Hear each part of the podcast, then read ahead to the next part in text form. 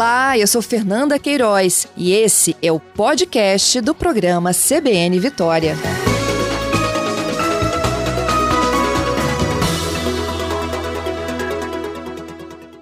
Eu comecei o programa de hoje falando não só da pandemia, como dos efeitos da chuva dos últimos dias aqui no Espírito Santo. Disse também que a gente ia atualizar com uma entrevista ao vivo com representante da Defesa Civil. Eu já estou na linha com o coordenador da Defesa Civil Estadual, Coronel André Có. Bom, Coronel, choveu muito, muito no sul do estado, acho que mais até que na Grande Vitória, né, ontem.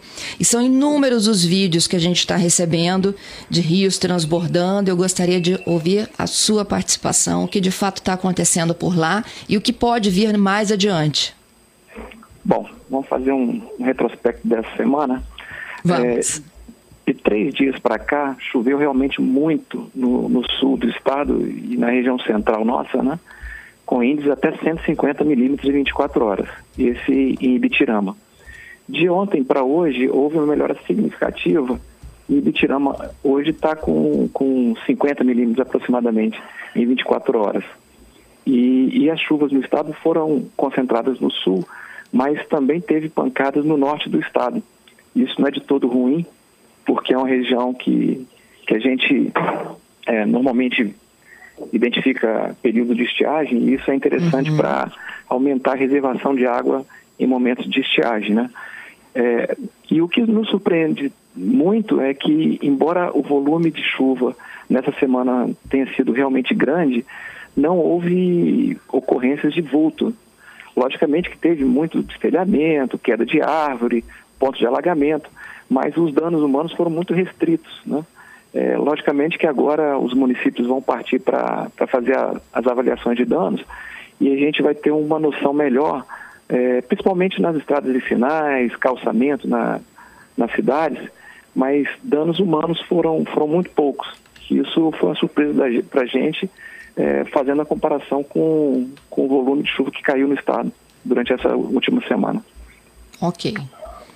E por que que no sul, então, a gente consegue receber mais imagens de rios transbordando? Porque lá, de fato, a situação já era acumulada ou porque isso veio descendo? As duas coisas, né? A gente tem uma particularidade no sul, é que o relevo é muito acidentado. Então a gente uhum. tem uma região muito alta e, e, um espaço muito curto até a foz do rio. Então isso gera, gera uma velocidade muito grande dessas águas acumuladas nas cabeceiras. É, e no norte não. O norte é um, né, um território mais plano, né? E as águas se espalham com, com, com mais facilidade. E a gente não vê esse volume e essa, essa velocidade das águas né, nos, nos rios do norte do estado. Basicamente por isso.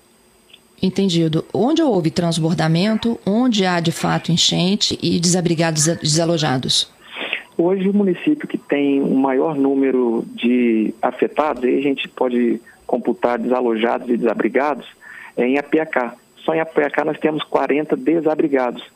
Desabrigados são pessoas que, que vão, vão necessitar de um apoio do município, do Estado, e estão em abrigos temporários.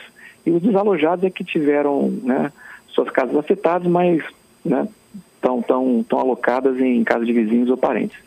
É, Para você ter ideia, nós temos hoje afetados no estado 62, é, 62 pessoas. E só em APK nós temos 40 desabrigados.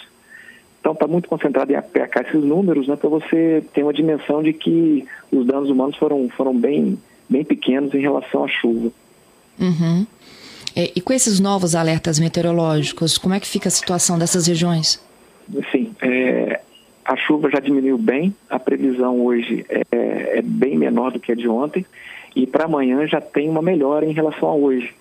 Então vai se concentrar amanhã uma chuva bem menor, em torno de 40 milímetros, na probabilidade mais, mais ruim, é, e concentrada no, no extremo sul do estado. É, o restante da, da região, da, do, do território capixaba, vai, vai ter previsão de chuva, mas chuva muito pequena, em torno de, de 15 milímetros, né? Então está bem tranquilo a partir de amanhã. Isso, isso é bom para a gente, né? O uhum. problema maior é que nós passamos um período muito grande de, de grandes índices pluviométricos e isso afeta muito as encostas. As encostas estão, estão saturadas né? e qualquer pancada pode ocasionar um deslizamento. A gente, a gente pede para que esses moradores que residam em encostas que fiquem muito atentos, porque qualquer sinal é, faça contato com, com o órgão local de defesa civil ou com o corpo de bombeiros, caso haja dificuldade é, nesse órgão municipal, e, e saia rapidamente para evitar danos humanos. Entendido. E é, à medida né, que vai chovendo mais, coronel, esse solo vai ficando encharcado e aumenta esse risco que o senhor está se referindo aí de deslizamento. Exatamente. Então, a minha preocupação a partir de hoje é, realmente são as encostas, né? Como a gente estava vindo com um período muito, com muita, muita chuva, a preocupação realmente era, era a elevação dos níveis de rio. E aí, né, nós, infelizmente, nós temos é, uma concentração de residências quase dentro do rio e qualquer elevação desses níveis afetam é, essas residências que, infelizmente, estão construídas de forma errada é, dentro dos, dos, rios. Então, uhum. agora a preocupação maior é, são nas encostas, né? E Entendi. é o evento que traz é, mais possibilidade de danos humanos, né? Verdade. É, coronel, há interdições de pistas, de estradas. Tem um ouvinte meu aqui me dizendo que é, tem informação de que é, uma, uma, uma, conhecida de Santa Teresa informou que a pista de Fundão para Santa Teresa tem uma pequena interdição. É, do momento a gente não tem essa informação. Tanto as BRs como, os, como as, as estaduais estavam sem interdição. Agora, realmente, né, qualquer pancada de chuva pode pode fazer um deslizamento desses taludes que ficam às margens das rodovias, ou até mesmo a queda de, de, de árvores que podem, de, de, maneira muito, muito rápida, interditar uma, uma pista, né? Mas uhum. a gente uhum. vai levantar essa informação para checar. Eu queria até Fora... aproveitar essa... Pode falar. Se, se me permite, Fernanda, é, a importância dos meios de comunicação nesses momentos, né? É, ontem houve, houve um caso, né, uma, uma divulgação nas redes sociais né, que havia uma, uma, um rompimento de barragem em Manhuaçu. Uhum. E, e cuidado com, com essas informações. Então a gente checou diretamente com, com a Defesa Civil Mineira e, e não era verdade. E isso já estava divulgado em, em, diversos sites, em diversos blogs, enfim. E, e, reverter a situação e o pânico que, que isso traz é muito complicado, né? Então, às vezes, é, essas informações que veiculam muito rápido nos traz um, um, um trabalho muito grande para reverter e trazer de novo a, uma informação correta e que não é, é motivo para pânico. Né? Então, é, eu enalteço a, a posição da, da CBN, que, que tem, tem sido muito criteriosa na, na emissão desse, dessas informações. Então, uma, uma sugestão que eu faço à população é que busque informações fidedignas em órgãos oficiais para que não repliquem informações que podem gerar pânico sem necessidade. Isso aí, e é importante a participação de vocês ao vivo, Coronel, porque aí fica exatamente a voz da instituição, né, a voz de quem está à frente da informação é a mais fiel possível. Por isso que é sempre uhum. importante quando vocês estão conosco. Uhum, e a gente está sempre à disposição de vocês.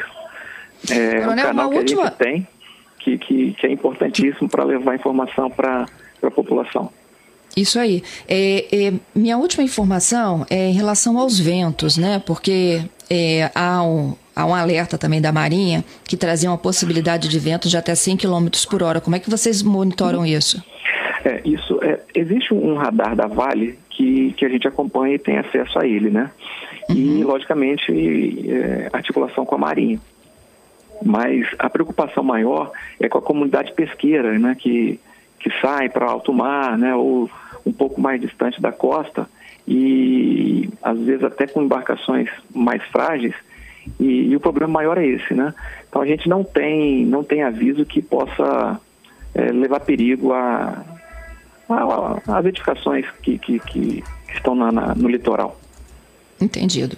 Te agradeço pela gentileza e pela participação conosco. Bom trabalho para o senhor nesse sábado, hein? Tá joia, Fernanda. E gente está à disposição de vocês sempre.